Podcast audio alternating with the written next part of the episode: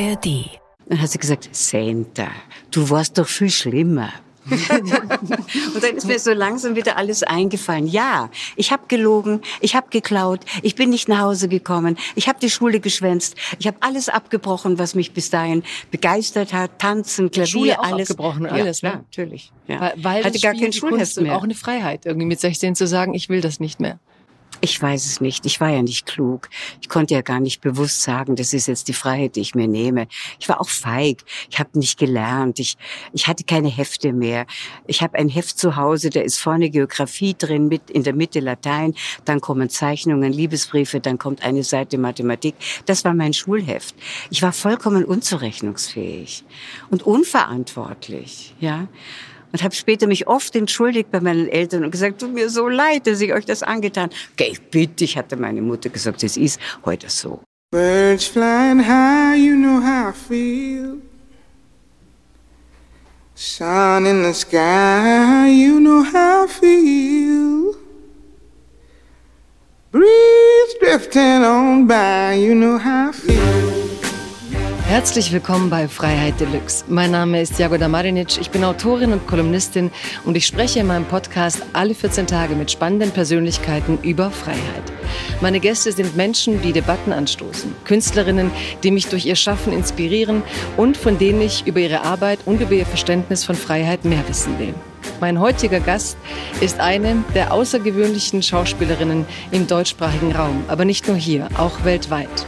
Ihre Preise lassen sich kaum aufzählen. Von Deutscher Fernsehpreis bis Bambi, Goldene Kamera, Adolf Grimme Preis, den Berlinale Bären. Die Qualität ihrer Arbeit ist herausragend. Gleichzeitig ist sie seit über einigen Jahrzehnten eine immer inspirierende Frau, eine Schauspielerin, die gerade jetzt wieder einen neuen Film präsentiert, der begeistert, der anregt, der neugierig macht, weißt du noch, mit Günther Maria Helmer beim Münchner Filmfest. Im Herbst kommt der Film in die Kinos. Ich freue mich sehr, dass sie bereits jetzt zu Gast bei Freiheit Deluxe ist, ihrem ersten Podcast, wie sie mir eben schon verraten hat. Herzlich willkommen, Senta Berger. Danke, danke. Ja, also ich freue mich wirklich sehr, dass Sie da sind. Und gerade wenn Sie sagen, mit Podcast haben Sie bisher noch nicht so gerne. Ich wusste bis vor eben noch nicht, was genau das ist. Ja, und jetzt äh, erfahren Sie es Jetzt erfahre ich es am, am, am Leibe. Genau, jetzt Ja. loten wir das mal gemeinsam aus, was das ist. In meinem Podcast ist es allerdings so, dass es sehr wenige Rubriken gibt, was es sonst oft gibt, sondern es gibt nur eine, eine Regel, eine Spielregel. Der Gast bringt ein Zitat über Freiheit mit. Ähm, haben Sie uns ein Zitat mitgebracht? Ja, ich nehme an, dass fast alle Ihre Gäste dieses, äh, diesen Satz zitieren und ich glaube, dass ich ihn nicht richtig zitiere von Rosa Luxemburg. Freiheit ist immer die Freiheit der anderen oder Freiheit ist immer auch die Freiheit der anderen. Und wie, warum ist Ihnen dieser Satz besonders wichtig oder warum kommt Ihnen der? weil mit wenigen Worten alles gesagt ist. Rücksichtsnahme, Mitmenschlichkeit, ähm, Empathie, Toleranz, das alles liegt in diesem Satz drin. Und ist auch etwas, das für Sie Ihr Leben lang wichtig war, das Sie bei Ihrer Arbeit begleitet hat, bei auch Ihren öffentlichen Also Stellungnahmen? ein Leben lang sicherlich nicht, weil ich war ja doch ein ziemlich äh, ungebildetes junges Mädchen, beschäftigt mit pubertären Dingen und die Rose Luxemburg habe ich sicherlich erst zu Anfang 20 überhaupt entdeckt, als ich mich begonnen habe für Geschichte zu interessieren und für Politik. Da natürlich äh, war sie sehr wichtig und ich habe dann auch mich mit ihren Texten, mit ihren Briefen ähm, beschäftigt, die mir einfach eingebrannt sind. Das war eine so wunderbare, menschenfreundliche Frau, dass ich glaube, dass sich das in diesem Satz ausdrückt. Meine Freiheit endet dort, wo deine Freiheit beginnt. Lass uns einen Weg suchen. Lass uns aufeinander zugehen. Und lass uns reden. Ja, reden, aufeinander zugehen, das ist sozusagen auch tatsächlich eine der ersten. Ich habe mich gefragt, wo Sie sich bei mir so eingeprägt haben und ich konnte mich gar nicht präzise erinnern, welche Sendung es war, aber Sie haben darüber erzählt, wie Sie mit Ihrem Mann reden. Und damals haben Sie gesagt, dass Sie in diesem Interview, dass wenn Sie manchmal an der Ampel stehen und äh, sich umsehen und andere Paare beobachten, haben sich gewundert, warum da oft so wenige miteinander reden. Und ich merkte schon damals, wie wichtig für Sie dieser Stellenwert eines Gesprächs eigentlich war und auch eines Gesprächs in der Partnerschaft. Darum fand ich jetzt bei Ihrem neuen Film auch interessant, dass dieser Film eigentlich ein Feuerwerk an Gespräch ist zwischen Partnern, natürlich auch ein sehr ähm, ja auch sehr frustrierendes manchmal, würde ich sagen. Kein einfache, keine einfache Liebe. Aber ähm, wie haben Sie das jetzt erlebt, die neuesten Dreharbeiten, gestern diesen Film oder am Wochenende diesen Film zu zeigen? Naja, das sind jetzt verschiedene Fragen, entschuldige. Also wie ich mit meinem Mann rede, natürlich temperamentvoll, aber mit Respekt.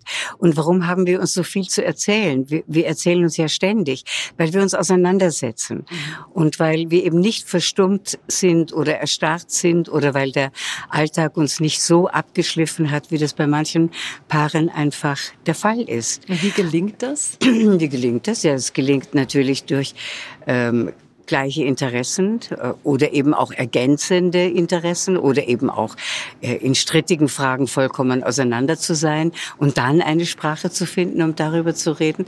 Ach, der Michael ist einfach wahnsinnig amüsant, der hat auch viel Humor und ich hoffe, ich habe das auch. Also wir haben immer, immer genug zu reden und zu sprechen. Und in dem Film Weißt du noch, hat man das Gefühl, dass das Gespräch der beiden, Marianne und Günther, schon erlahmt ist, schon erstarrt ist, schon eingefahren ist. Und wir sehen jetzt, wie, schwi wie schwierig es ist, aus diesen alten Gleisen wieder rauszukommen. Beide sind jetzt, ich weiß es nicht, wir haben ihnen, glaube ich, kein konkretes Alter gegeben, aber es sind alte Menschen, die wissen, dass sie nur noch wenige Zeit haben, überschaubare Jahre und dass es die Endlichkeit gibt, dass es sie trifft. Und sie gehen ganz verschieden mit diesem Thema um. Ich glaube, dass die Frau, ähm, die, wie soll man sagen, diejenige ist, die ihr Leben noch füllen will mit Bildern, mit, mit Reisen, mit Musik, mit Liebe, mit Tanzen. Und dass er sagt, wozu das alles? Äh, ich werde ja doch sterben. Äh, warum soll ich jetzt noch in eine Ausstellung gehen? Soll ich die Bilder von Van Gogh mitnehmen in mein Grab? Also er ist der zutiefst Verletzte, dass es so, dass es eine Endlichkeit gibt. Während ich glaube, wir Frauen haben ein anderes Verständnis schon alleine durch unseren Körper.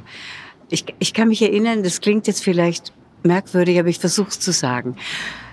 Ich habe zum ersten Mal an die Endlichkeit gedacht, wie ich mit 30 mein Kind bekommen habe da war mir zum ersten Mal klar in dieser Nacht, dass ich nicht immer leben werde, dass ich dieses Kind nicht immer beschützen werde können.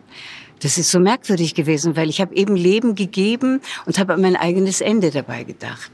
Und auch wenn man das vielleicht nicht so, ja, ausdrücken will oder kann, ich glaube doch, dass in den Frauen ein, ein tieferes Wissen ist, äh, was das Leben angeht und seinen Bogen. Anfang, Ende, schon alleine durch unsere monatliche Periode, sag ich mal, über das wird ja sehr ungern gesprochen, nämlich gar nicht, wissen wir doch, wo unser Körper hin will und wo er eines Tages sein wird. War das dann für Sie, also ich habe das auch so empfunden, dass er eigentlich fast so rational mhm. es als große Niederlage erlebt hat, dass bei all seiner Intelligenz er nicht in der Lage war, die Endlichkeit des Lebens zu bezwingen in diesem Film. Und, ähm, und ich habe mich trotzdem gefragt, weil sie für mich immer das vorgelebt haben, eben nicht wie dieses Paar zu sein, gab es trotzdem Momente in ihrem Leben, wo sie gemerkt haben, man muss als Liebende, als Frau auch wirklich kämpfen, nicht in so, so eine Verhärtung, so eine Erstarrung des, des Miteinanders verfallen, weil die beiden haben sich ja teilweise gar nicht mehr herausgelassen aus ihren Zuschreibungen. Also es tut ja richtig weh am Anfang, wenn er sagt, ich weiß ja gleich, was du sagst. Und also eigentlich wissen sie alles voneinander und wissen das Wichtigste doch nicht, hatte ich manchmal den Eindruck. Ähm, und wenn Sie dann so ein gegenteiliges Modell oft auch äh, erfahrbar gemacht haben in Interviews, wie war es sich dann reinzuleben in einem Paar, das sich teilweise so erstickt? Kennen Sie es doch irgendwie oder müssen Sie aktiv dagegen? Naja, naja, man muss ja nicht alles kennen, was man dann spielt. Gott sei Dank äh, ja, eben ganz genau.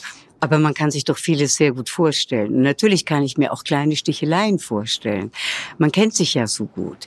Äh, der Erich Kästner sagt, warte mal, lass mich äh, überlegen, er sagt, die Haare werden dünner und die Zähne gelber. Man kennt den anderen besser als sich selber. Das ist natürlich auch eine Waffe, weil du den anderen eben fast besser kennst als dich selber. Du weißt genau, wie man verletzen kann und, und auch wie weit man da gehen kann. Äh, da muss ich ganz ehrlich sagen, sicherlich haben wir solche Phasen auch erlebt und es gab äh, Streitigkeiten, selbstverständlich. Äh, zumeist haben die angefangen mit alltäglichen Dingen, die der eine vom anderen nicht tolerieren wollte. Äh, aber ich glaube, man kann nur dann zusammenleben, wenn man lernt und es behält und weiß, du kannst den anderen nicht ändern. Das ist schon mal das Erste. Du kannst nur staunen und sagen, also sowas, wen habe ich denn da an meiner Seite? Was hat er gerade gesagt? Na, merkwürdig. Aber wir sind beide sehr starke ja, glaube ich, dass man das sagen kann, starke Menschen und eigenwillige Persönlichkeiten. Und äh, dadurch ist es immer amüsant und, und interessant mit dem Michael. Es ist ganz selten mal, dass wir nicht einer Meinung über etwas sind. Am allermeisten haben wir über die Kindererziehung gestritten, natürlich, weil er sah das mehr von außen und ich sah das mehr als leidende Mutter. Wenn mein Kind äh, gelitten hat, habe ich auch gelitten. Was, du hast morgen Lateinschularbeit. Ja, aber warum hast du das nicht gesagt, Mama? Ich kann morgen nicht in die Schule gehen. Na gut, dann gehst du nicht. Was? Das Kind geht selbstverständlich morgen in die Schule. Das Kind muss Disziplin lernen. Also diese dummen Auseinandersetzungen, die so aus ganz alltäglichen Dingen kommen, die haben wir natürlich alle mitgemacht. Aber wäre er politisch ganz anders gelagert, könnte ich nicht mit ihm leben. Oder würde unsere Erotik nicht erfüllend sein, könnte ich auch nicht mit ihm leben und er nicht mit mir. Also diese Dinge, das sind so, sagen wir mal, Pfeiler, auf denen eine Liebe schon ruhen sollte. Hm. Sie haben in Ihren Büchern auch beschrieben, dass es Kollegen gab, die eben nicht wussten, wo die Grenzen waren, wenn eine erotische Frau vor ihnen stand. Ähm Sie haben in, Ihrem, in Ihrer Biografie beschrieben, dass es auch ähm, Männer gab, O.W. Fischer beispielsweise, der auch versucht hat, sie zu vergewaltigen. Also dass sie quasi durch die Art und Weise, wie sie damals wirkten, mit Dingen konfrontiert waren von Kollegen und Männern, wo eben ihre Erotik plötzlich ähm, zu etwas wurde, wodurch andere ihre Macht missbraucht haben. Wie sind Sie damit damals umgegangen? Naja, das ist ganz richtig, was Sie sagen. Es geht tatsächlich um Macht. Ob da so stark Begierde auch dabei ist, das weiß ich gar nicht. Also bei den Vorfällen, die ich in Amerika erlebt habe, hatte ich auch immer das Gefühl, es soll mich demütigen. Hm. Es soll mich klein machen. Man darf nicht vergessen, ich bin nach Amerika gegangen 1963 und das ist gerade mal ein paar Jahre nach Kriegsende gewesen. Und bei uns, wir waren noch besetzt von den Amerikanern, habe ich in Amerika Filme gemacht. Und äh, die ganze Filmbranche, sagen wir mal von Seiten der Produktionen, äh, war beherrscht, ist vielleicht das falsche Wort, aber war an jüdische äh, Leute gebunden, an jüdische Männer gebunden, weil die eben schon sehr früh nach äh, Los Angeles eingewandert sind, weil die jüdischen Europäer sehr gebildet waren, viel gebildeter als alle anderen und weil sie sich für Film und für Kunst interessiert haben. Darum war das so. Wenn man jetzt die Namen aller Studiobosse durchgeht, dann wird einem das klar. Und da hatte ich das Gefühl, das ist jetzt nicht nur, ich kann dir nicht widerstehen, weil du einfach so aussiehst, wie du aussiehst, sondern auch du kleines deutsches Fräulein. Dir werde ich das mal zeigen. Ja, das hat mir wehgetan. Aber ich habe mich von dieser Art von Übergriff nicht ähm, deprimieren lassen oder moralisieren lassen. Ich habe gesagt, ich lasse mich von dir nicht demütigen. Das entscheide ich, wer mir wehtut. Und das ist abgetropft. Ähm, und sehr früh, muss ich ganz ehrlich sagen, habe ich auch die Ausstrahlung gehabt einer, einer Frau, die sich wehrt, die sich verbal wehrt und die sich aber auch handgreiflich wehrt. Äh, da gab es dann auch einige lustige Situationen, aber äh, das ist ja auch alles, was ich in meinem Buch geschrieben habe, nicht aufgenommen worden, weil einfach die Gesellschaft noch nicht so weit war. Das habe ich mich auch gefragt. Wie ja. ging es Ihnen jetzt, als MeToo kam und so viele Schauspielerinnen Ja, offensichtlich braucht es so lange, um um etwas, was sich tatsächlich ereignet, aufzugreifen und zu, zu einer öffentlichen Debatte zu machen. Und ich finde, da hat sich sehr vieles verändert, zum Guten. Und sehr vieles ist auch, äh, finde ich, in dieser Überkorrektheit, in dem Bemühen, überkorrekt zu sein, äh, hat es den Inhalt überdeckt. Also ob ich jetzt das richtige Wort sage oder finde ob ich das Sternchen für non-binäre Menschen finde. Ich würde mich darunter nicht erkennen können. Ähm, es gibt andere Wege, um die Minderheit zu akzeptieren, indem man es ihnen zeigt und nicht indem man äh, das den kleinen Gluckser macht und dann zu innen geht. Das finde ich schade. Aber ähm, es hat sich sehr vieles verändert. Frauen haben Berufe.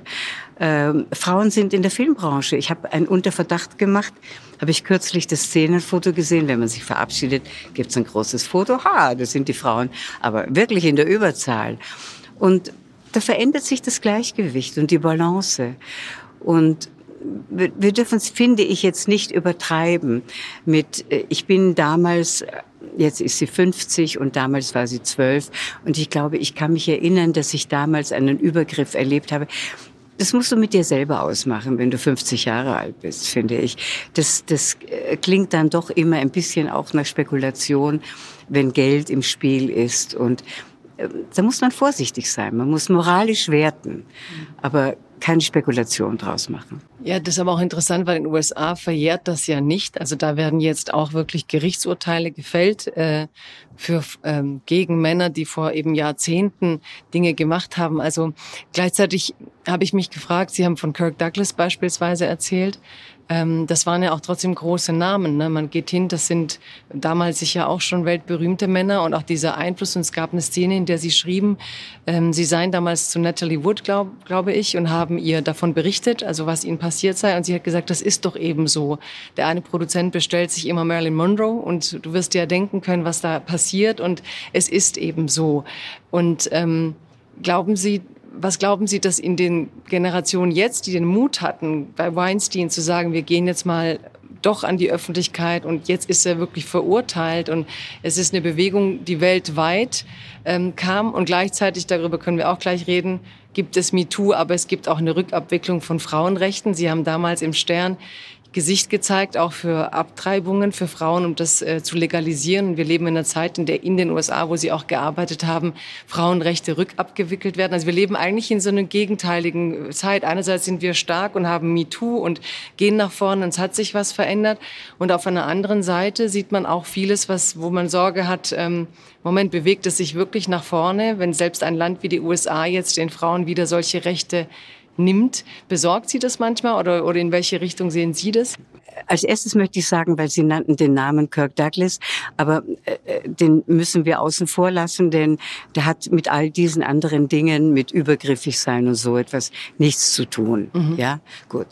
Aber das andere ist, dass wir natürlich... Aber da hatten Sie auch einen Moment, der für Sie schwierig war. Aber er, war, war er war für mich schwierig, weil er hat mir vorgeworfen, dass ich Center schuld bin am Tode seiner Leute.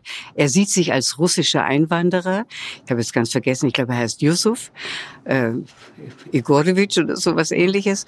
Und er hat also mich als, ich war 23, glaube ich, ja, genau. Dafür verantwortlich machen wollen, dass so viele Russen gestorben sind. Und da musste ich mich natürlich wehren. Und das war auch eigentlich für mich immer ein Anstoß, sehr, sehr informiert zu sein, weil ich solchen Dingen, solchen Gefühlen, solchen Anschuldigungen entgegentreten musste. Und das kann man nur, wenn man über die Historie Bescheid weiß. So, das war das eine. Das andere, wieso jetzt plötzlich Weinstein? Ich glaube, dass das Selbstbewusstsein der Frauen, das wir ja seit den 70er Jahren langsam aber doch uns erkämpft haben, das sich verbreitet hat, dass man das Wort äh, Feminismus nicht mehr unbedingt nur mit lesbisch oder gegen Männer sein verbindet, sondern für weibliche Gleichstellung eintritt. Das Wort tritt dafür ein. Und ich glaube, das, das äh, hat äh, sicherlich mit der Reaktion der amerikanischen Frauen und überhaupt der Frauen äh, viel zu tun. Das, von dem man gedacht hat, wie Natalie Wood, das ist das System. Das haben wir angegriffen. Und dieses System gibt es wirklich nicht mehr. Es gibt sicherlich immer wieder, auch in einem Postamt oder in einem Büro, individuelle Missbräuche, hauptsächlich, weil wenn du mir nicht gefügig bist, kann ich dich entlassen. So simpel ist es, ja. Und da kann nicht jedes Lehrmädchen, das seine Stelle gerade angetreten hat, sagen, äh, lassen Sie mich in Ruhe, ja, oder ich zeige Sie an, oder ich spreche mit Ihrer Frau. Äh, es hat doch ein bisschen was mit uns zu tun und in welcher Situation man ist. Und dafür muss man auch Verständnis haben. Was mir nicht gefällt jetzt bei dieser ganzen Debatte ist dieses, das ist meine Wahrheit und das ist die einzige Wahrheit. Wir können ja gar nicht mehr miteinander diskutieren. Das wird alles so bitter. Und das schwappt herüber von den USA. Ähm, wo vielleicht diese Art von Radikalität notwendig ist und auch notwendig war in den 60er Jahren, mhm. vielleicht. Ja. ja.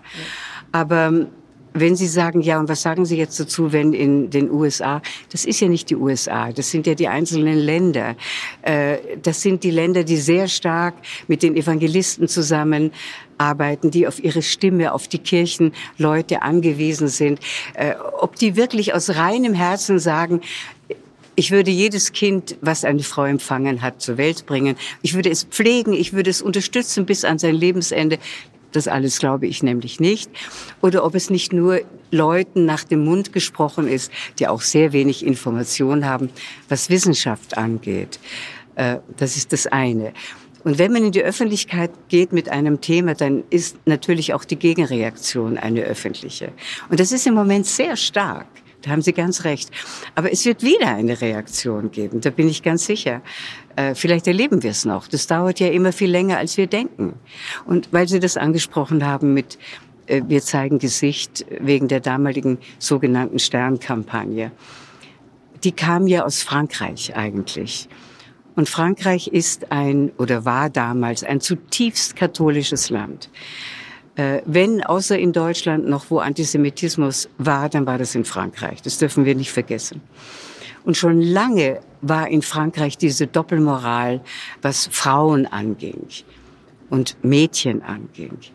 Und als sich die Künstler dort zusammengefunden haben, um das anzuprangern, nämlich diese Doppelmoral, darum ist es hauptsächlich gegangen, haben wir das aufgenommen man kann der Alice Schwarze nur dafür dankbar sein, denn sie hat eine Debatte angestoßen, die endlich in der Öffentlichkeit geführt worden ist. Und die Doppelmoral war doch, dass hinter jeder Abtreibung, von der ich glaube, dass sie keiner Frau leicht fällt, sondern dass es dramatische Entscheidungen sind, steht ein Mann. Fast immer steht ein Mann. Also ich meine, die sind doch da. Das ist der Vater, das ist der Mann, der Geliebte. Die wissen doch Bescheid. Ja, wieso werden die nicht angeklagt? Wieso haben die das zugelassen? Wieso sagen die nicht, du kriegst das Kind? Ich sorge für das Kind. Nein, die sagen, das Kind will ich nicht. Und schau, also ich wollte nie ein Kind von dir. Was ist denn jetzt? Ja, ich meine, so plastisch muss man sich das vorstellen. Und die Frauen, die damals finanziell so weit gestellt waren, dass sie zu einem guten Arzt, zu einem guten Gynäkologen gehen konnten oder auch ins Ausland fahren, nach Holland zum Beispiel. Die konnten sich diese Art von Abtreibung ungefährlich, medizinisch wirksam leisten und die anderen nicht. Und das, das fanden wir äh, wirklich eine furchtbare Moral. Und auch das deutsche Ärzte gesagt haben, eigentlich dürfen wir nicht, aber es kostet halt 1400 D-Mark. Ja, okay, dann machen wir es. Das ist furchtbar gewesen. Und Sie dürfen nicht vergessen, damals kam ja gerade die Pille ins Spiel. Also die gibt's natürlich schon seit den 60er Jahren. Aber verbreitet langsam unter den Frauen, ja sogar unter den Mädchen, wurde die Pille Anfang der 70er Jahre. Und wir haben gedacht, ja, Aufklärung und mögliche Abtreibung. Aufklärung als erstes Ziel. Verhütung. Die meisten Mädchen wussten ja gar nicht, wie jetzt. Moment, was muss ich rechnen? Wir hatten doch alle diesen Knaus-Ogeno-Kalender. Und da haben wir immer rumgeschoben. Also wann, wann ist grün, wann ist rot? Äh, das war ja alles so vage. Wir wussten ja auch viel zu wenig. Und wir haben gedacht, gut, dann, dann wird sich das so entwickeln, dass man sagt, also wenn ich die Pille nehmen kann, aus gesundheitlichen Gründen nehmen kann, dann wird sich das andere von selbst erledigen.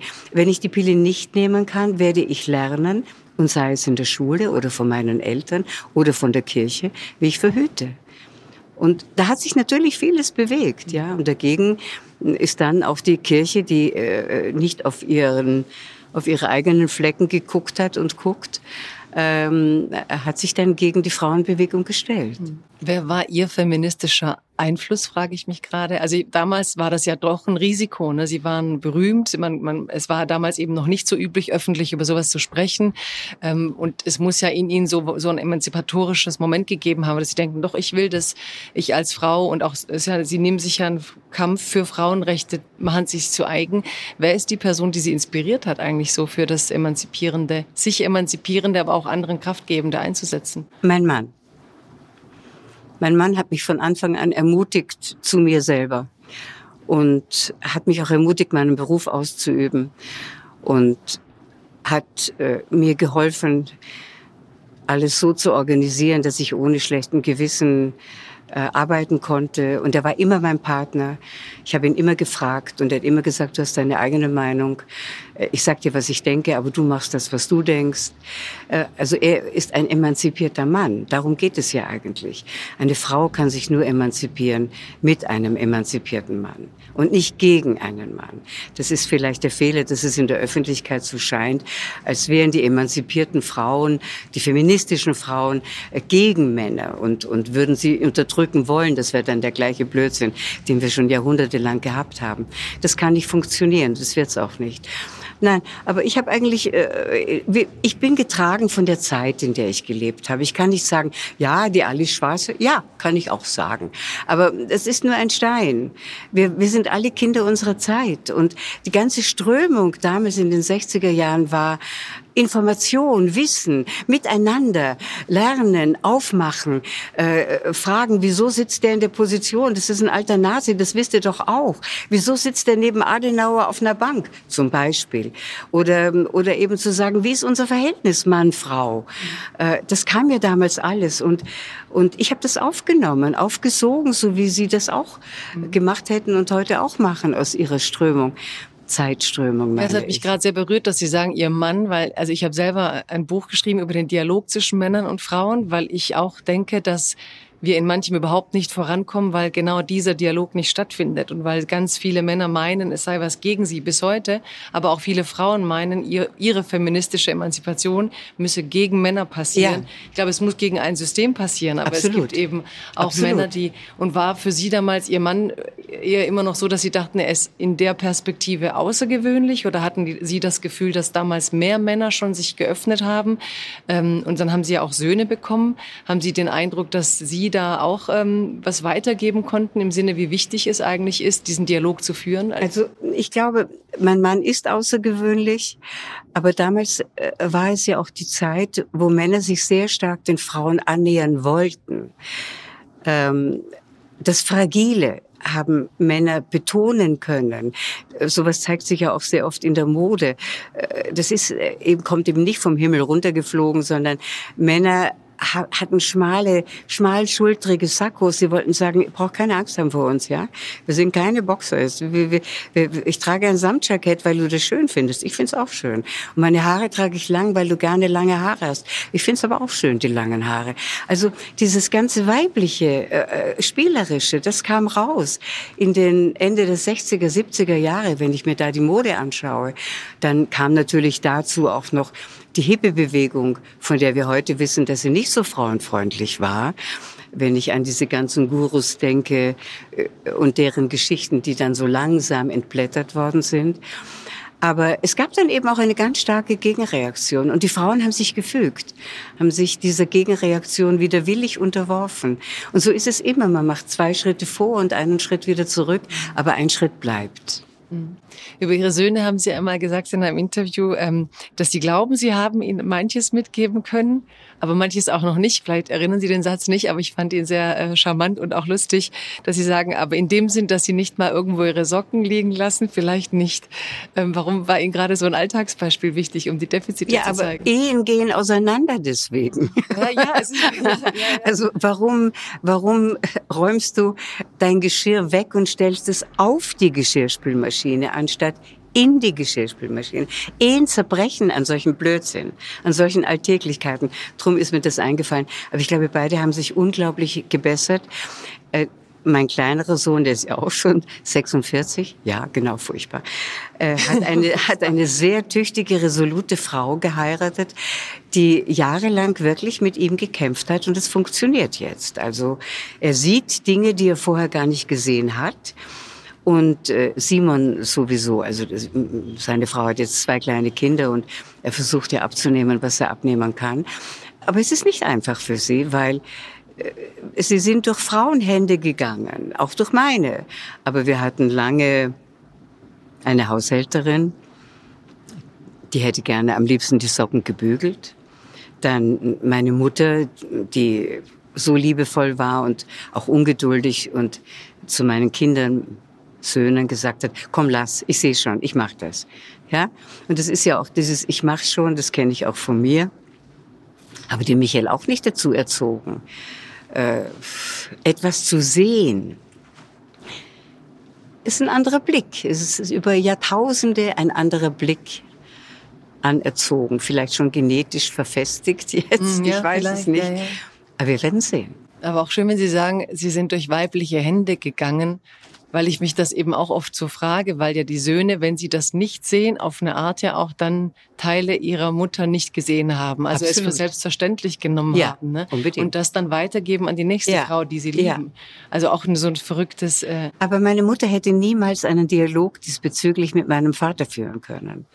Das, äh, das waren entschiedene Dinge. Ja, das ist entschieden so, das ist deine Rolle und das ist deine. Und meine Söhne sprechen mit ihren Frauen viel darüber. Vielmehr die Frauen sprechen viel mit ihnen darüber. und und auf, und treffen auf jemand, der offen ist für das. ja, ich glaube sagen. schon. Ich krieg das nur am Rande mit, aber ich krieg's mit. Mhm. Gut, auch so wahrscheinlich für alle. Ja. Ja. Ähm, jetzt haben Sie gerade von Ihrer Mutter und von Ihrem Vater geredet und vorhin in einem Nebensatz gesagt, dass Sie ja als Mädchen eben nicht so viel von Geschichte wussten oder eben auch ähm, ja von der Herkunft jetzt nicht ein bildungsbürgerliches äh, Haus hatten. Ähm, ich würde mich, also ich frage mich, was denn in Ihrer persönlichen Geschichte die Freiheit war, die innerliche oder die äußere, die Sie dann trotzdem auf diesen Weg gebracht hat. Also was glauben Sie, was hatten Sie in sich an Freiheit, dass Sie, obwohl Sie jetzt nicht Eltern hatten, die Sie dauernd ins Theater gebracht hätten oder Sie dauernd mit all dem in Berührung brachten, was dann Ihr Leben wurde, ähm, wo, welche Freiheit in Ihnen hat diese Räume ermöglicht? Ja, schon eine sehr freie Kindheit, eine unendlich liebevolle Kindheit in einer Umgebung, ähm, der ich vertraut habe. Ähm, äh, Durch den Krieg sind die Geschwister meiner Mutter ähm, bei uns immer zusammengekommen. Das heißt, ich hatte nicht nur, ich bin ein Einzelkind, ich hatte nicht nur Vater und Mutter, ich hatte eine große Familie mit Tanten und Onkeln und Cousinen und Cousins und ich war die Kleinste und ähm, ich bin unglaublich verwöhnt worden. Verwöhnt worden mit Liebe und, und mit Aufmerksamkeit. Also das hat mir eine Freiheit gegeben, auch meine Fantasie zu entwickeln. Ähm, ich konnte eigentlich erst in der Pubertät oder ab der Pubertät nicht mehr mit meinen Eltern über alles sprechen. Da fühlte ich mich auch sehr alleine gelassen. Ich habe mich sehr verändert in meiner Pubertät und habe angefangen, so rumzuspinnen, an, an Plänen wegzugehen und äh, meine Eltern gar nicht als meine Eltern zu beachten. Ähm, das ging Gott sei Dank ganz schnell vorbei, weil erstens einmal waren, war die Zeit der Pubertät sehr kurz, viel kürzer als heute für die Jugendlichen. Die allermeisten Jugendlichen nach dem Krieg mussten schnell arbeiten gehen. Äh, Und es gab keine Jugendkultur in diesem Sinne. Man hatte nicht seine eigenen Klamotten, seine eigene Musik, seine eigenen Lokale, wo man hinging. Und wir hatten ja auch gar kein Geld. Also wenn einer mal eine Flasche Wodka mitgebracht hat zu einer Party, wo wir 20 waren, dann war das schon verrucht. Das war schon toll. Ne? Junge Leute heute haben ja ziemlich viel Geld, auch für Alkohol. Merken das gar nicht so richtig. Ne? Aber mein Vater war trotz seiner Engstirnigkeit in vielen Dingen auf meiner Seite. Mein Vater ist ja ein verhinderter, kann man sagen, erfolgloser Musiker gewesen. Und irgendwie hat er gedacht, wenn sie den Mut hat zu sagen, ich mache das und ich möchte Schauspielerin werden, dann geben wir ihr die Freiheit, es zu probieren. Das ist fast wörtlich, was er zu mir gesagt hat. Probier's. Ja? Und das ist schon ungewöhnlich, gerade auch für so einen kleinen Haushalt. Meine Familie, das sind Arbeiter und Kleinbürger. Äh, Allerdings hatten sie alle ein Abonnement im Theater oder in der Volksoper in Wien. Also sie waren schon immer hingezogen, auch zur Kunst. Das kam ihnen nicht vollkommen unerklärlich und verworfen vor. Ich spielte ja vierhändig mit dem Papa am Klavier und habe gesungen. Also es lag gar nicht so weit weg. Ne? Naja, und dann konnten sie ja nichts mehr machen. Dann war ich am Theater und wenn ich Kummer hatte, dann habe ich davon erzählt und meine Mutter sagte, ach, ich kann dir ja nicht helfen, ich verstehe ja nichts. Aber, aber sie war da, ja. Ich hatte immer sehr viel Freiheit und, und, und merkwürdigerweise auch ein, ein Selbstbewusstsein, das ist mir irgendwie zugewachsen. Ja, das wollte ich auch wissen, weil das muss ja auch ein Selbstbewusstsein ja, sein, dass ja. Sie da stehen und das die Bühne Ich wundere mich heute selber. Ja? ja, ich wundere mich wirklich. Das Selbstbewusstsein ist dann immer wieder ein bisschen weiter, habe ich verloren. Aber so im jugendlichen Übermut. Aber warum verloren? Das frage ich. Ja, weil man zu viel weiß. Ja, ne? Man weiß einfach Stört zu viel. Ja, man denkt immer, man wird selbstbewusster, aber auf Ja, nein, wird man, man, wird, man wird dünner, dünnhäutiger, mhm. empfindsamer, empfindlicher. Und man, man kennt auch die anderen Menschen besser. Man kann da ein bisschen durchschauen. Ähm, das konnte ich alles nicht. Ich meine, würde ich nach Amerika gegangen sein? Nein. Äh, äh, bisschen später, zehn Jahre später sicher nicht. Aber damals halt, ja, warum nicht? Boah, ich versuche das jetzt. Ne? Jetzt muss ich noch mal zurück. Also Sie werden gleich wieder sagen, warum geht's jetzt zurück? Aber da will Doch, ich hin, weil Sie gerade so schön, äh, Sie, diese Pubertät und dass Sie sich so verschlossen haben. In irgendeinem späteren Gespräch sagten Sie auch, dass als Ihre Söhne dann in die Pubertät kamen, war es für Sie ein Stück weit schwierig, weil Sie Ihre eigene als solche gar nicht so richtig wahrgenommen oder verstanden hatten. Also dann war es plötzlich auch schwierig bei der nächsten Generation. Und Sie beschrieben ja selbst, dass die sich ja verändert hat, wie Sie Pubertät leben. Und das dann plötzlich bei den eigenen Söhnen zu sehen, hat Ihnen das Gefühl gegeben, dass Sie was leben, was Sie nicht leben durften? Oder dass Sie einfach den Erfahrungs... Ganz anders. Ganz anders. Ganz anders. Ähm, ich hatte meine eigene Pubertät vergessen. Hm. Ich hatte sie wirklich vergessen und ich war völlig überrascht, als mein großer Sohn Simon sich so ab den 15. Lebensjahr begann zu verändern. Und vor allem sein Abnabelungsprozess von mir war so verletzend für mich, wahrscheinlich für ihn auch. Wir können ja heute darüber sprechen. Das tun wir auch. Aber ähm, es war furchtbar. Ich, ich bin von niemandem je in meinem Leben so verletzt worden wie von meinen Söhnen in der Pubertät. Und mir ist langsam klar geworden, dass sie sich von mir losreißen müssen und dass ich das nicht zulassen will. Ja, und ich kann auch heute noch nicht verstehen, warum die nicht bei uns zu Hause wohnen. Aber es war für mich eine völlige Überraschung. Und äh, meine Mutter lebte ja damals noch und ich kam dann zu ihr und sagte, nein, es ist aus jetzt, es ist Schluss. Nein, ich will es auch gar nicht mehr und ich kann es nicht aushalten. Und ah, das hat er gemacht und so. Dann hat sie gesagt, Santa, du warst doch viel schlimmer. und dann ist mir so langsam wieder alles eingefallen. Ja, ich habe gelogen, ich habe geklaut, ich bin nicht nach Hause gekommen, ich habe die Schule geschwänzt, ich habe alles abgebrochen, was mich bis dahin begeistert hat, tanzen, Klavier, Schule auch alles. abgebrochen, alles, ja, ne? natürlich. Ja. Weil, weil hatte gar kein Schulheft mehr. Auch eine Freiheit, irgendwie mit 16 zu sagen, ich will das nicht mehr. Ich weiß es nicht. Ich war ja nicht klug. Ich konnte ja gar nicht bewusst sagen, das ist jetzt die Freiheit, die ich mir nehme. Ich war auch feig. Ich habe nicht gelernt. Ich, ich hatte keine Hefte mehr. Ich habe ein Heft zu Hause, da ist vorne Geografie drin, mit in der Mitte Latein, dann kommen Zeichnungen, Liebesbriefe, dann kommt eine Seite Mathematik. Das war mein Schulheft. Ich war vollkommen unzurechnungsfähig und unverantwortlich, ja und habe später mich oft entschuldigt bei meinen Eltern und gesagt, tut mir so leid, dass ich euch das angetan. Okay, bitte, ich hatte meine Mutter gesagt, es ist heute so. Ja, und außerdem wären sie ja nicht, wer sie geworden sind, ohne, ja, ohne diese, diese ja. Ungestüme. Also das ist ja auch eine Freiheit, das zu fühlen, dass man es nicht will und sich nicht in dieses, ja, das stimmt. nicht in dieses, ich meine, man wusste schon, ich glaube schon, dass die Klugheit hatten zu wissen, dass das die geradlinige Laufbahn ist und wer die geht, hat eine gewisse Sicherheit und das zu riskieren und zu merken, aber in mir ist irgendwas anderes so stark und das will ich. Ne? Das ja. ist ja eine andere Art Klugheit, die man dann sehr jung hat plötzlich. Ja, ähm, das ist nett, dass Sie das so formulieren. Das werde ich jetzt verwenden in Zukunft, wenn ich darüber rede. Ja, ja aber ich be bewundere das auch, dass man so jung sagen kann, ich will. Und äh, gerade wenn man eben nicht äh, aus einem Künstlerhaushalt kommt und irgendwie schon gesehen hat, dass alle unkonventionelle Biografien haben und es funktioniert. Es war auch ein Risiko, ohne ein so soziales ja. Netz in diese Welt zu gehen und aber zu sagen, das denke ich, ich mir oft, wenn ich heute junge Leute sehe und die haben etwas für sich entdeckt, was das für ein Schutz ist. Man kommt so sehr viel besser durchs Leben und durch diese Jahre, zum Beispiel junge Musiker. Das bewundere ich. Ich bin froh, dass sie das haben. Oder, oder Tänzerinnen. Das ist eine Identifikation, die natürlich dann auch in der Umkehr schmerzlich sein kann. Etwas haben und etwas wollen.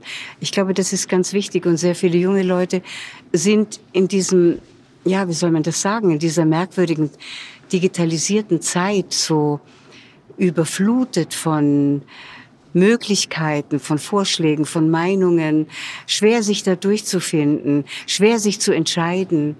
Ähm, wenn du was musst, dann ist es in den Jahren sicher besser.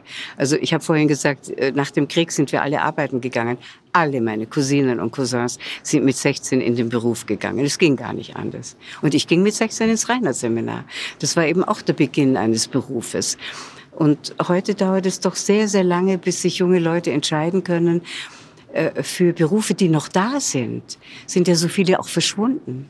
Das habe ich beim Lesen Ihrer Biografie einfach nochmal gedacht, weil das was ist, was ich auch selber oft gehört habe, weil ich so früh schreiben wollte, dass dann Leute, die lange nicht wussten, was sie wollen, die kamen mir so komisch vor, weil ich dachte, wie kannst du ja. da sein und so willkürlich dich fragen, ob du A, B, C oder D willst? Ja. Und dass eigentlich dieses Müssen, also dass sie gemerkt haben, ich will das, ne, Schauspielerin, ja ja auch eine Freiheit ist, dass man dann eben nicht mehr den, das Müssen der Auslotung, des Willkürlichen, ja. des vielleicht passt das oder etwas nur Mittelpassendes finden zu müssen, ja. sondern wirklich äh, die Freiheit haben, eins zu müssen. Also äh, passt jetzt auch ein bisschen zu meinem letzten Gast, äh, der Philosoph Slavoj Žižek, der gesagt hat, dass Liebe erst dann groß ist oder erst dann wirklich Liebe, wenn man eigentlich in dem Sinn nicht mehr wählen muss und ja. die Freiheit, jemand lieben zu müssen, ja. findet. Das ist ja Aber weil Sie wählen sagen, also ich habe mich dann in aller Freiheit, wie Sie es so schön formulieren, für den Beruf entschieden, in dem man ganz selten wählen kann.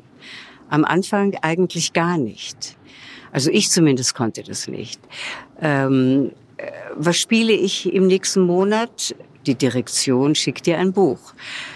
Kann ich da wählen? Nein. Mhm. Ähm, kann ich einen Film wählen? Kann ich ein Drehbuch wählen? Nein.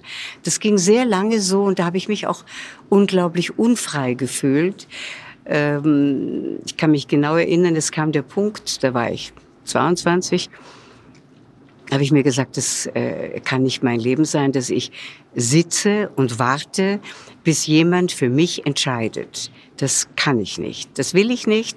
Da muss ich mein Leben selber in die Hand nehmen. Und da war ich dann drauf und dran, eigentlich wirklich sehr ernsthaft, mein Abitur nachzumachen. Das hätte ich ja dann auch gebraucht. Und dann wollte ich zurück nach Wien und studieren. Das war immer eine Option. Ähm, weiß ich nicht, hätte ich mich entschieden, vielleicht für Germanistik, obwohl das so langweilig ist. Aber das habe ich gemacht. Ja, ja. weiter von der ja. Vogelweide. Gut, okay. Ja. Aber, aber, Sie haben auch später mit Ihrem Mann eine Produktionsfirma ja, gegründet, das, um das, Ihre Stoffe das zu erzählen. Das war absolut aus, kam das aus dem gleichen Impetus. Das ist auch eine meiner der ja der Sätze, die ich über Sie gehört und gelesen habe, die mich am meisten inspiriert haben, auch wie Sie denken zu verstehen, weil Sie gesagt haben, es hätte Sie so geärgert, dass man die Geschwister Scholl immer aus dieser Heldenperspektive erzählt hat, Heldinnen. Und Sie haben Sätze gefunden, wo sie davon träumt, äh, ne, ein Kind zu kriegen. Und sagen, da war doch eine ganz tiefe Sehnsucht nach einem erfüllten Menschen. Nach einem Leben. Leben nach einem ja. Leben, ja. ja. Und eben nicht so, wir opfern jetzt unser ja. Leben für das Bessere in der Welt, sondern ähm, eigentlich war der Wunsch wie bei jedem anderen Mensch so lang wie bei jeder dieser richtig, jungen Menschen ja. natürlich und ja. da auch ihre ihre Kraft ähm, zu spüren ich will diese Geschichten dann aber so erzählen nicht kommerziell ja. nicht dem andienend was manche wollen sondern so wie ich glaube einer menschlichen Wahrheit treu sein zu können oder dem Na, es war wirklich so dass wir beide damals auch wieder Kinder unserer Zeit äh, in diesem Aufbruch des neuen deutschen Films dass wir uns da in dieser Situation gefunden haben, wie viele andere junge Kollegen. Also die haben alle angefangen damals, Volker Schlöndorff und Wim Wenders, nur so als Beispiel. Und wir haben eben auch unsere Produktion gegründet, weil wir unsere Pläne verwirklichen wollten und nicht die, die in den Kopf, Köpfen anderer Leute vorkamen. Das war ein großes Risiko, das wussten wir aber natürlich nicht.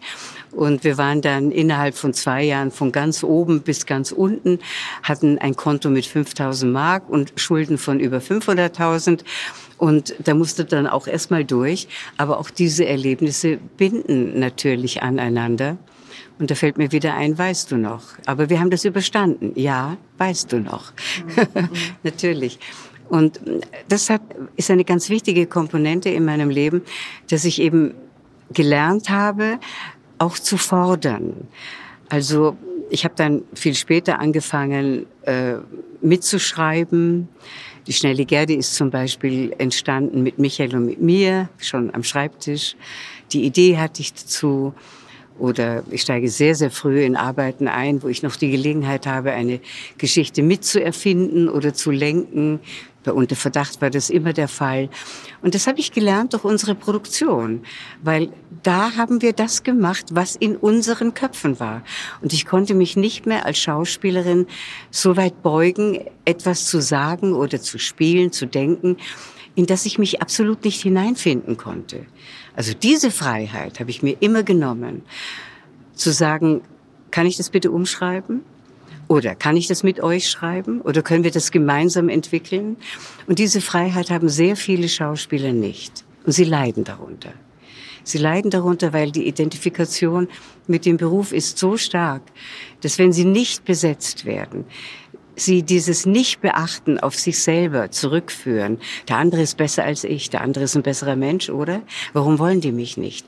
Das nagt an einem. Fangen viele an zu trinken. Ja, so aus diesem Unvermögen gebraucht zu werden, sich zeigen zu können. Und ja, ich, ich verstehe das alles sehr gut und es ist traurig. Ähm, wir dachten immer, wenn jetzt die Privaten kommen, wird es besser werden für so viele Schauspieler. Aber die kaufen ja die amerikanischen Serien ein hauptsächlich. Mhm. Und laufen sehr viele Schauspieler nach wie vor arbeitslos rum. Ne? Aber als Sie dann sagten, Sie waren dann am Max-Reinhardt-Seminar und später kamen dann die Rollen, da mussten Sie sich ja schon noch beugen. Ne? Der Anfang in diese Durchaus. In diesem Aber natürlich habe ich mich auch sehr oft gerne gebeugt, weil ich ja nichts wusste. Mhm. Ich wusste nichts. Ich habe nur aufgesaugt, nur gelernt, nur zugeguckt, nur zugehört. Wenn ich keine Probe hatte, saß ich natürlich trotzdem im Zuschauerraum, um, um, um das mal über, auch um das Handwerk zu lernen. Es geht ja nicht nur um Gedankengänge, ganz wichtig, und um Kreativität und Mut. Äh, es geht auch einfach ums Handwerk, ja, Sprache. Mhm. Ne? Mhm. Äh, und wenn es dann heißt, ja, ich vergesse mich ganz, ich bin dann vollkommen Hamlet, dann weiß ich gar nicht mehr, wer ich bin. Das ist Kappes, ne?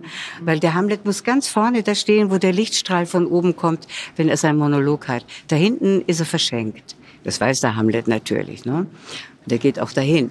Also dann hatten Sie sozusagen zu Beginn diese aufsaugende Phase, dann die Phase, wo sich auch so in Ihrem Kopf äh, formiert hat, die Gestalt, in der Sie arbeiten möchten.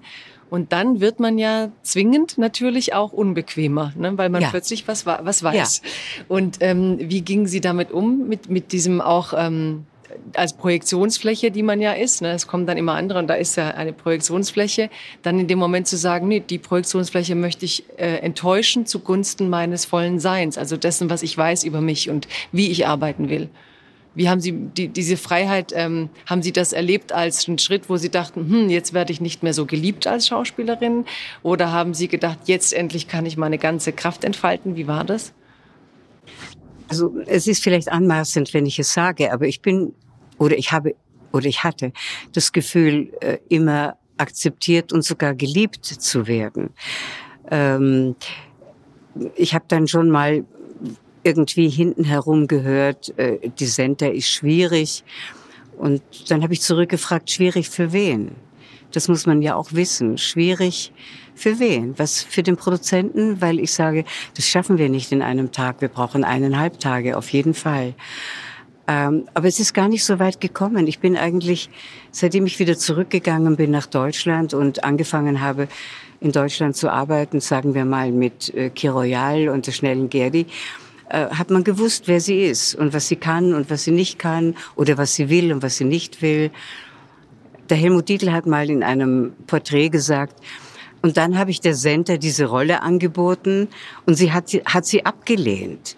Und ich war ganz verzweifelt. Damals wusste ich noch nicht, dass die Sender alle Rollen ablehnt.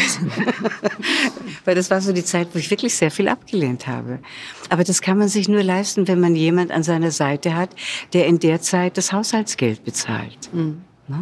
Aber das Schöne auch wieder über Dinge, die sich ändern. Ich erlebe gerade in den sozialen Medien viele Feministinnen, die auch gegenseitig sagen, sei schwierig. Also, dass man sich plötzlich so eine Zuschreibung, vor der man sich früher gefürchtet hat, zu eigen macht und sagt, wenn man uns schwierig nennt, machen wir vielleicht was richtig, weil wir mit unseren eigenen Köpfen reingehen in Projekte, in Ideen und dass auch da, weil wir vorhin eben von ja, dem, was sich zum Guten wandelt, ja. glaube, dass da was passiert ist, dass das eben nicht mehr so ein, jetzt machen wir ein Kreuzchen, die ist schwierig, damit nicht, sondern dass andere Frauen denken, wow, wie werde ich eigentlich eigentlich so schwierig? Ja. Und wie kann ich eigentlich meine Persönlichkeit hier einbringen, auch wenn es vielleicht systemisch männlicheren Strukturen, die anders denken, gar nicht so reinläuft, aber uns gefällt es eben. Kombiniert mit weiblicher Sensibilität, würde ja. ich sagen. Also wenn es zickig wird, ist es schade. Ist es schade für alle? Ja, glaube ich. Auch Genau. Die, die sein müssen, die Zicke. Ja. Ähm, es gibt noch eine andere Freiheit, die ich so ähm, an Ihnen beobachte. Sie können da auch ganz gar nicht meine Meinung sein, aber warum Sie mir immer außerordentlich äh, auch vorkamen, ich hatte oft in Deutschland das Gefühl, das ist natürlich jetzt eine völlig äh, laienanthropologische Beobachtung, Kultur, aber dass viele Frauen oder Schauspielerinnen meinten, sie müssten ein, sich ein wenig harmloser machen oder sie müssten sich etwas mädchenhafter machen, als sie eigentlich im Kopf längst sind, um nicht zu bedrohen oder um besser zu gefallen. Und bei vielen Schauspielerinnen hatte ich irgendwie das Gefühl manchmal, sie spielen immer, dass sie so mädchenhaft sein müssen, wo ich so fast die Frau manchmal vermisste, weil du eigentlich weiß ich doch, dass da schon viel mehr Erfahrung ist. Ich will die auch sehen. Und sie haben Sophia Loren immer wieder als Vorbild genannt. Und sie war für mich immer auch so eine Frau, so vom, vom Mittelmeer, die nie Angst hatte, ob sie Frau ist, ob sie stark ist, ob sie deutlich macht. Und sie waren für mich die deutsche Schauspielerin, die das in Interviews, also ohne dass ich wusste, dass Sophia Loren ihnen damals was so viel bedeutet, Ja. auch immer verkörpert hat, dass sie schon einfach gesagt haben, ähm, das ist meine Stärke. Ähm, natürlich habe ich mädchenhafte Seiten, wenn ich will, aber das ist meine Stärke, geht damit um. War das was Bewusstes, auch eine Freiheit, die Sie sich genommen haben? Nein. Oder war das eher so Ihre Nein, natürliche? ich, ich kenne das auch nicht so von Kolleginnen. Das ist so ein Relikt aus den 50er Jahren, glaube ich, äh, wo man gesagt hat, ich mache Filme für mein Publikum oder ich mache diesen Film nicht, weil mein Publikum mag das nicht. Das, das kam mir damals schon sehr verdächtig vor und das ist nun wirklich eine, eine falsche Abhängigkeit, die auch so gar nicht äh, äh, gehalten werden kann. Ja, aber ähm, ich war immer eine Frau, ich war nie ein Mädchen. Ähm, Ich habe immer Rollen meines Alters gespielt und ich habe auch noch nie einen Gedanken darüber verschwendet, ob ich mich jünger machen sollte oder mädchenhafter. Mädchenhaft bleibt man doch sowieso. Also ich meine, was da drinnen äh, in meiner kleinen Seele ist, äh, das, da, da bleibt doch das Mädchen. Das, das kann ich ja gar nicht aus mir en- entfernen. Das, die bleibt einfach da. Und dazu kommt halt dann die Frau, die das erlebt und durch diese Jahrzehnte geht und, und diese Strömungen alle aufnimmt. Und, aber das Mädchen ist immer da. Das muss man nicht äußerlich mit einer kleinen Schleife im Haar betonen. Gab es etwas, wo Sie sagten, da bin ich missverstanden worden oder auf der Ebene wäre ich gerne anders verstanden worden? Schade, da fällt mir jetzt gar nichts ein, obwohl das eine gute Frage ist. Missverständnisse sind doch täglich, oder? Ja, ich mische mich manches Mal ein und sage furchtbare Dinge. Ich glaube, da, da, da ist ein Missverständnis. Ach, zum Beispiel, ähm, ich konnte eine Rolle nicht spielen vor Jahren. Und eine von mir hochgeschätzte Kollegin spielte diese Rolle dann. Und wir waren zusammen essen und sie erzählte mir das und ich habe gesagt, oh, das hätte ich spielen sollen. Das ist ungeschickt. Das tut weh. Aber ich habe es nicht so gemeint. Ich habe gemeint, ach, wie schön, dass du das spielst. Ja, ich weiß ja, das ist eine gute Sache. Ich habe die in Erinnerung. Gut, gut. Aber die hat mit mir gesagt, warum sagst du mir das jetzt? Und war mir böse. Und ist es bis heute. Ja. Also das sind so Missverständnisse, die aus einer Spontanität von mir kommen, wo ich schon mal das Falsche sagen kann. Das ja. kann, ja, was jedem passieren kann. Aber ich meinte, glaube noch mehr gibt es so, ne, Romy Schneider ist wahrscheinlich ein berühmtes Beispiel, die irgendwie sagte, die Öffentlichkeit hat ein Bild von mir, bin ich aber nicht und die auch wirklich dran zerbrochen ist. Hatten Sie jedes Gefühl, dass Sie Daran ist sie gegen nicht etwas... zerbrochen. Sie ist zerbrochen am Tod ihres Sohnes. Ja, das stimmt auch, ja. Ja. Aber ich glaube, sie hat schon auch gelitten an, an, also künstlerisch an dem, was man ihr zugetraut hat und was nicht. Aber Also das lange vor Frankreich war das so. Ja. Es ist so, wenn man sich im, unter dem unter den Augen der Öffentlichkeit entwickelt von einer jungen Puppe, ja, und wird unter den Augen der Öffentlichkeit zu einer jungen Frau und dann zu einer Frau und das Talent und die Erfahrung und das Wissen um den Beruf wächst mit, dann nimmt einen das die Öffentlichkeit sehr gerne übel. Also es wäre schön gewesen, wenn die Romy das kleine Mädchen geblieben wäre mit ihrer zuckersüßen Stimme und alle hätten gesagt, oh, ist die süß. Aber sie wurde eine sehr komplizierte junge Frau, die also zu einer großartigen Schauspielerin gereift ist und in Filmen gespielt hat, die sehr viele gar nicht mehr sehen wollten. Vielleicht auch, weil sie sie nicht verstanden haben. Und bei mir war das nicht so krass, das Gefälle ist nicht so groß, weil die Romy war einfach ganz oben. Ne? Aber als ich so in den allerersten Jahren gewisse Posen für Fotografen machte und nachmachte und mir das Etikett äh, Sexsymbol angeklebt worden ist, da hat man mich kolossal missverstanden. Ich habe auch alles missverstanden, natürlich, weil ich habe diese Pose ja gerne eingenommen, den Schmollmund und so habe mir alles abgeguckt ne?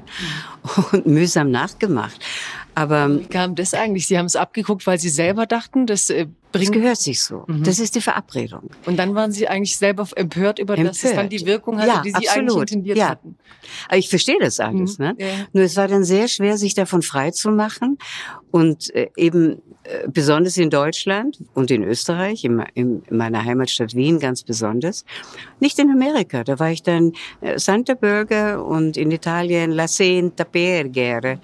Und äh, es war gut, aber die kannten mich von früher und in sehr vielen kritischen Artikeln stand dann, äh, das frühere Sexsymbol Senterberger spielt jetzt an der Seite von Kirk Douglas eine Israeli. Schau, schau. Habe ich jetzt erfunden. Aber gut aber erfunden. Den, ja, ja, ja, genau. Diese, diese Festlegung auf das, das Sexsymbol. Aber gleichzeitig ihre Schönheit, jenseits von Sexsymbol, die war ja da, die war ihnen angeboren, die ist immer noch da. Es spielt auch im jetzigen Film ja eine große Rolle. Der Mann äh, verliebt sich ja in diesen Momenten des Erinnerns wieder in ihre Schönheit. Ähm, was hat Ihnen das selber bedeutet, dass Menschen ja, ihr Äußeres als, als, als so schön wahrgenommen hatten. Und hatten Sie eine Sorge? Es ist ein Beruf, wo viele sagen, Frauen ab 40 werden dann keine guten Rollen mehr bekommen, weil die, ne, die Drehbücher nicht wissen, wie gehen sie überhaupt mit reifen Frauen Also um. zwei Fragen haben Sie schon wieder verpackt. Immer, drei mindestens. Bei Ihnen sind wir inzwischen nur zwei, gerne vier. Okay, nein, also am Anfang glaubt man ja diesen Komplimenten nicht. Und ich war sehr überrascht, denn ich bin ja direkt aus der Phase des hässlichen Entleins, des dicken, dummen, hässlichen Entleins, das ich war mit 16, 17. Plötzlich mit 18 bekam ich äh, öffentliche Komplimente. Äh, ja, schöne junge Frau und so weiter. War vollkommen überrascht. Habe es auch lange nicht glauben können bin dann in die Phase gekommen, in der auch jede junge Frau wahrscheinlich einmal kommt, zu sagen, ja, aber meine Nase ist furchtbar, die müsste man eigentlich so und, und überhaupt, ich weiß gar nicht, ich bin auch gar nicht fotogen. Also diese blöden, dummen Selbstzweifel, die noch gefüttert werden von der Industrie. Ich habe nie mehr so viel Geld ausgegeben für Kosmetika wie damals, wo ich es überhaupt nicht notwendig gehabt hätte. Also Repair, Repair, überall. ja. Und dann bekommt man eine gewisse Sicherheit und kann damit umgehen. Und ich habe gewusst, manche Rollen bekomme ich nicht, weil ich offenkundig nicht dem Bild dieser Frau entspreche, die der Mann im Kopf hat, der Regisseur im Kopf hat. Und langsam wird es ja auch dann besser mit der Schönheit und es schimmert noch was anderes durch, was interessant sein kann. Und das hat man dann auch benutzt. Ich auch. Und wenn Sie dann heute in, in, in, in dem Film die, die Schönheit verkörpern, die Anziehung. Ich glaube, sie sagt zu ihm auch, ja, stell dir vor, es gibt äh, Sex auch nach 70, weil der Mann so schockiert war, dass sie fremdgegangen war. Ähm, wie ist das dann überhaupt? Haben Sie das Gefühl, wir sind als Gesellschaft da Brüder oder offener, über das zu reden, über, über Lieben, Begehren im Alter, über Sexualität im Alter, auch über Erotik im Alter? Ich finde, man spricht äh, zu viel darüber. Es bedarf doch ein, eines gewissen Schutzes. Also der Inhalt bedarf eines gewissen Schutzes. Den kann ich doch nicht in die Öffentlichkeit äh, hinaustragen. Diese Social Medias verleiten ja zu diesen Einblicken in die Intimität. Dadurch wird das entwertet finde ich. Also ich halte mich davon fern. Ich gehöre auch nicht zu den Frauen, die über äh, die Sexualität meines Mannes reden, äh, auch, auch zu keiner Freundin, niemals. Das äh, ist etwas, was uns gehört und sonst niemanden.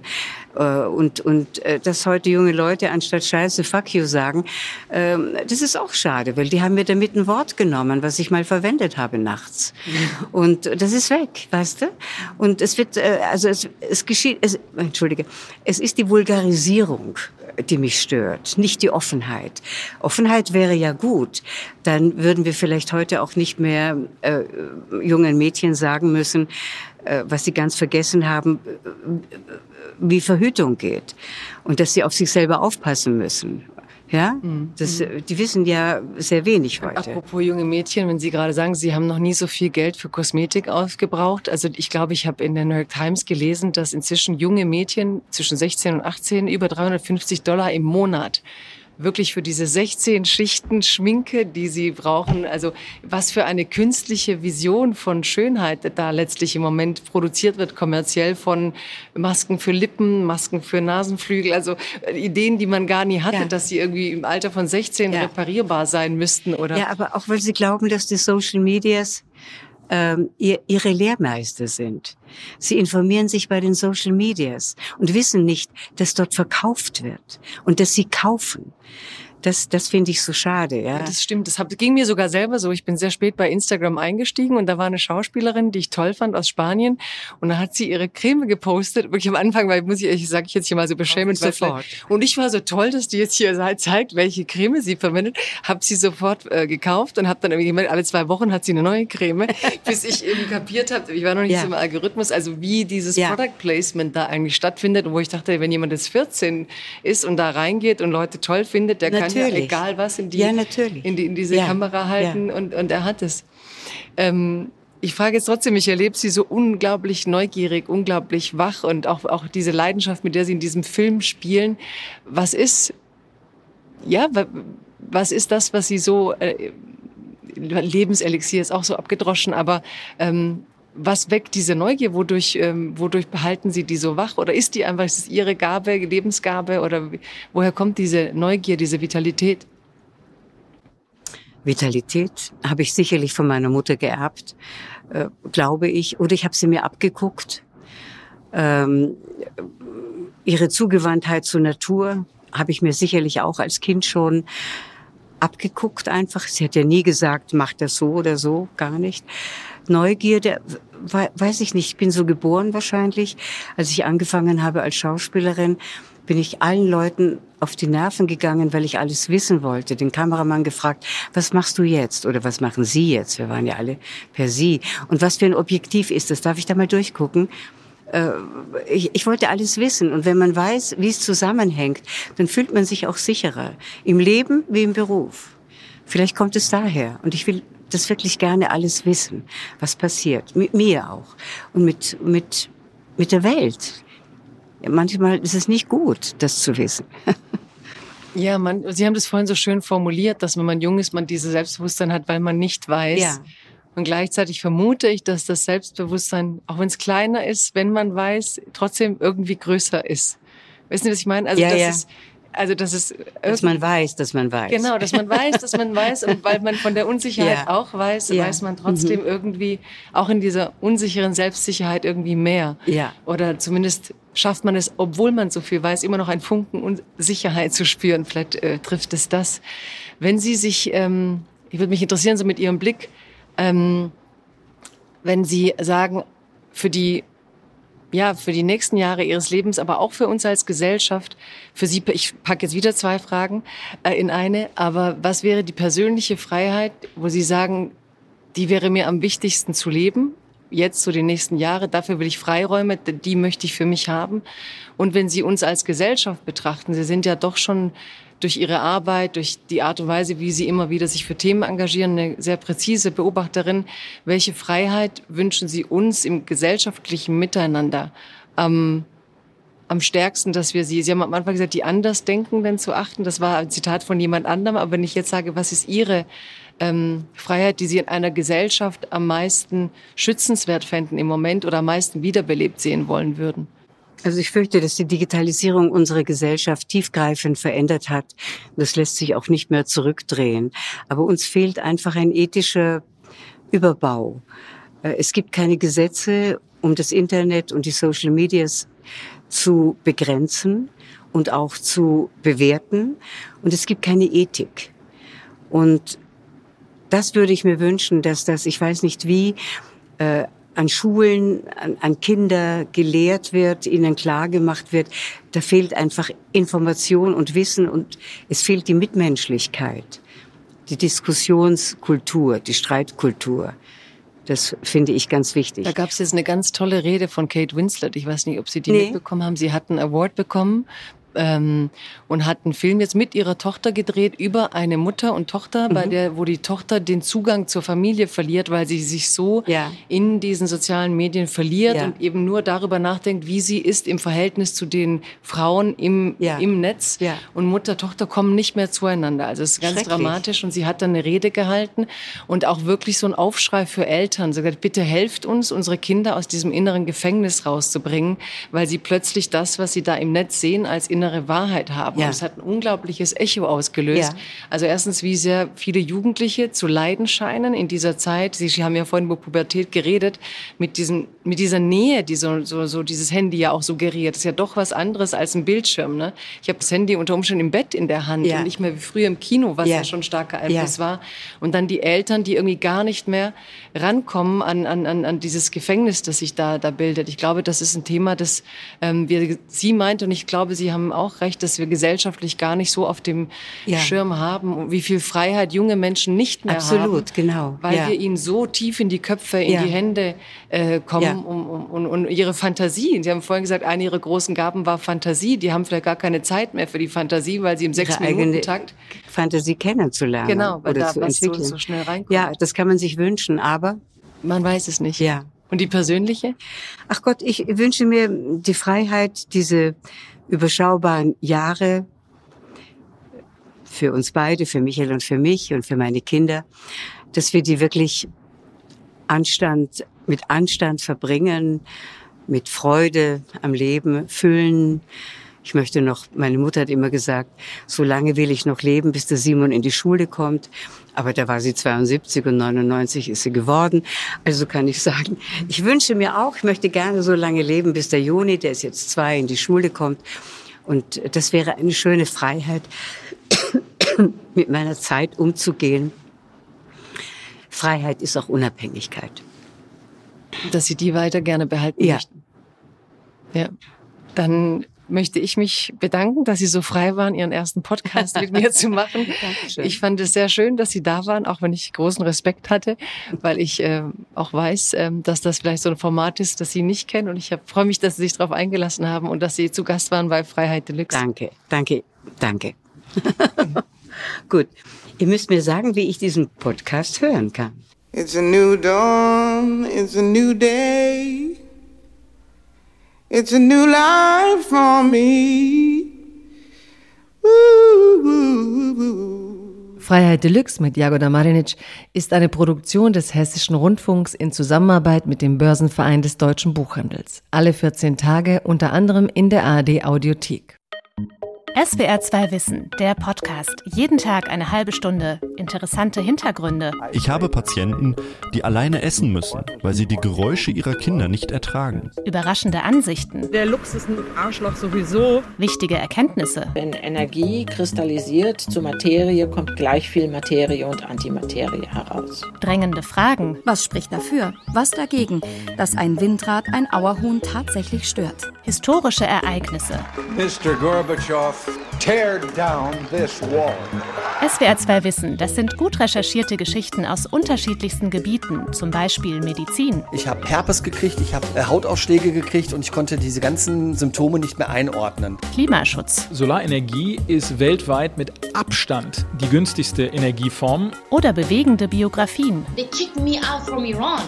Man hat mich aus dem Land geworfen, aber durch die sozialen Medien bin ich jeden Tag wieder dort. SWR 2 Wissen könnt ihr in der ARD Audiothek hören, der SWR 2 App oder überall sonst, wo es Podcasts gibt.